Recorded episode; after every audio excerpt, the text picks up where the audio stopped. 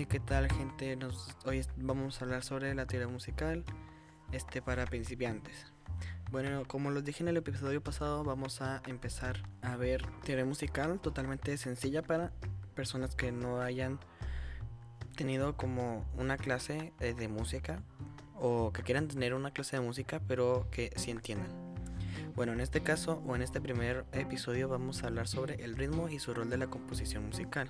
Bueno, vamos a empezar. La génesis de la música se basa en dos elementos básicos, el sonido y la duración de este. A partir de estos dos elementos principales se construye todo el entramado musical, fundamentándose además sobre una gran variedad de procedimientos. ¿Cómo nos referimos al sonido? hablamos de su altura, o sea, por notas, como elemento básico, y del timbre, bueno, en el timbre lo hablamos de fuente, como un elemento complementario. Y cuando se trata de la duración del sonido nos referimos a las figuras que, lo complementan, aunque éstas estén suspendidas al tiempo o tempo, característico sobre el cual se suceden. La combinación de sonidos o notas a nivel horizontal, o sea, en forma de sucesión, se llaman melodías o forman melodías, mejor dicho y de la combinación de notas a nivel vertical, o sea, que estén superpuestas, surgen los acordes. Bueno, ¿y qué sucede con el ritmo? Bueno, pues te invito a seguir escuchando este, este podcast para que tú sepas qué es el ritmo. ¿Qué es el ritmo? De la combinación de las, de las diferentes figuras que cada nota posee y bajo un orden simétrico, surge el ritmo en el ámbito musical. Es importante saber que este concepto no es propiedad solo de la música, en la danza, en la poesía y en las artes visuales también tiene su protagonismo. La naturaleza implícita en el ritmo es la misma que la del diseño melódico de una melodía, la combinación u orden de sus elementos. En el caso del diseño melódico, es la combinación y orden de notas de igual o diferente altura. Y la del ritmo es la combinación y el orden de las figuras que lo conforman. El efecto que este causa podría resumirse en una palabra, Impulso. Su naturaleza es además dinámica debido a que provoca movimiento, le da impulso a las ideas musicales. Por tanto, su rol es determinante en la música y en consecuencia en la composición. El impacto que genera el ritmo a nivel perceptivo es más notorio que el que puede generar el diseño melódico de una idea musical.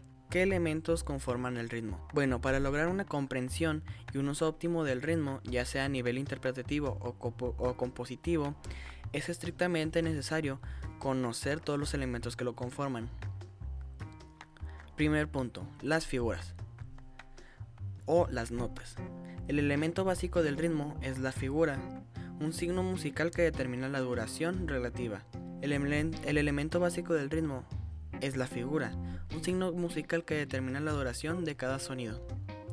Son siete las figuras y se denominan de la siguiente manera: redondas, blancas, negras, corcheas, semicorcheas, fusas y semifusas. Cada una de estas se va dividiendo a la mitad. Por ejemplo, empezamos con una redonda. Esa se divide a la mitad y consigue dos blancas. Las dos blancas se parten a la mitad y consiguen cuatro negras y así sucesivamente con todas. Los signos, los signos del silencio. A cada, figura rítmica, a cada figura rítmica le corresponde un signo de duración de igual valor, pero que indica la ausencia del sonido, es decir, un silencio. El valor de los silencios es el mismo que de sus figuras equivalentes. Se denominan simplemente como silencio de y la figura que le corresponda, y se ubican en el pentagrama entre la segunda línea y la cuarta línea del compás. La combinación de elementos, ritmo, a nivel de efecto, el ritmo es el resultado de la combinación de todos los elementos, sean figuras o silencios. Pero la idea rítmica, previa del compositor, es la que genera ese orden antes comentado. Por tanto, para lograr combinaciones efectivas o ritmos efectivos, primero has de tener asimilado el efecto de cada uno de estos elementos. Una vez logrado esto, será tu labor investigar, trabajando sobre ellas, cuáles son las combinaciones más efectivas. Y a esto se suma un tema clave, la combinación del ritmo con el diseño melódico, que dará como resultado la melodía musical propiamente dicha.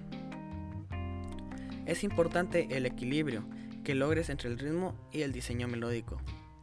Es verdad que por lo general esto surge de forma espontánea, ya sea mentalmente o durante la interpretación con un instrumento musical. Pero también se da el caso en los compositores más avanzados de llegar a, un resultado determinado, luego de una profunda meditación sobre varios factores, la, la finalidad de la obra, la subjetividad, el mensaje o emoción que se quiera transmitir, etc. Bueno, no me voy a extender mucho sobre este punto, ya que es propio de un nivel avanzado, pero es importante que vayas familiarizándote con ellos. Sistema de orden y estructura, el compás. En la gramática musical, al igual que sucede en la gramática lingüística, el orden y la estructuración de, todos sus elementos es estrictamente necesaria. El objetivo no es otro que el de garantizar y facilitar la transmisión lo más fiel posible de una idea musical. Uno de los procedimientos más utilizados es el compás. Su definición más concreta podría ser la, siguiente, la división del discurso musical en segmentos de igual o similares características. El compás envuelve un concepto en su interior, y es el de la métrica, del cual hablaré luego. Por tanto, cada segmento de división, es decir, cada compás, es una unidad de tiempo.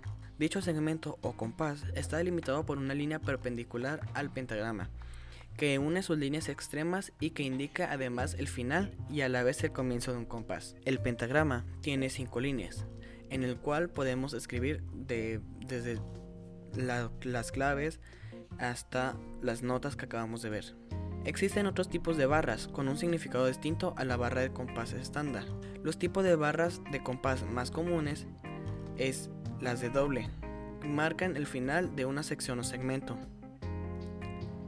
También están las de repetición. Indica que debe leerse dos o más veces el mismo compás. Barra de final indica el final de una pieza u obra. La subdivisión. Para entender todos estos conceptos tendrás que refrescar algunos conocimientos básicos de matemáticas, así que espero que hayas tenido una buena relación con ellas. La indicación de tiempo se indica con un número fraccionario. Cada tiempo del compás estará representado por una figura a la cual se le denomina unidad de tiempo. En la indicación del compás, el denominador nos indicará qué figuras es la unidad de tiempo, excepto en los compases compuestos, que los veremos más adelante. El numerador, que es el número de arriba en una fracción, indica la cantidad de tiempos del compás y el denominador, que es el número de abajo en una fracción, indica la unidad de tiempo del compás, figura rítmica que equivale a un tiempo. Como vimos antes en las figuras, la redonda, al ser la primera, entonces ese va a valer un entero. Entonces las blancas, como dividimos la redonda en dos, salen dos blancas. Entonces ese sería un medio. Si partimos esas dos blancas a la mitad serían cuatro negras. Entonces ese sería un cuarto. Entonces ah, depende de qué cantidad de tiempos quieres en un compás y qué figura quieres usar para que esa nota valga un tiempo. Por tanto, para reconocer la unidad del tiempo en una partitura, bastará con que conozcas las figuras que representen el denominador de la fracción. Cada compás puede subdividirse en dos, tres o cuatro tiempos. La indicación de la cantidad de tiempos de un compás la indica el numerador de la fracción. La indicación de la cantidad de tiempos de un compás la indica el numerador de la fracción, como lo hice anteriormente. Este va a ser el último punto. En el siguiente episodio vamos a hablar sobre las unidades de tiempo y de, de compás. Bueno, en este último punto vamos a hablar sobre tipos de compases. Nuevamente de la subdivisión, en este caso de cada unidad de tiempo. Se originan los dos tipos de compases existentes, compases simples y compases compuestos. En los, simples, cada uno de sus tiempos se subdivide en dos partes iguales y en los compuestos en tres partes iguales. Estructura de los compases simples. En este tipo de compases, cada tiempo se compone siempre de un valor simple, es decir, que puede ser dividido en dos partes iguales. Esto puede, esto puede ser del valor de una redonda, una blanca, una negra o una corchea. Es por este motivo que se denomina como compases binarios. Los denominadores más utilizados suelen ser los siguientes.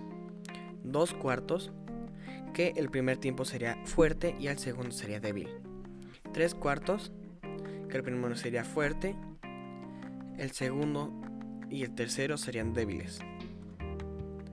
Y de cuatro cuartos, que sería de cuatro tiempos, sería el primer tiempo fuerte, el segundo débil el tercero semifuerte y el cuarto débil. las características de cada tiempo es diferente y varía en cada tipo de compás, como hice anteriormente. Bueno, hasta que he llegado este, este primer episodio, espero que les haya gustado.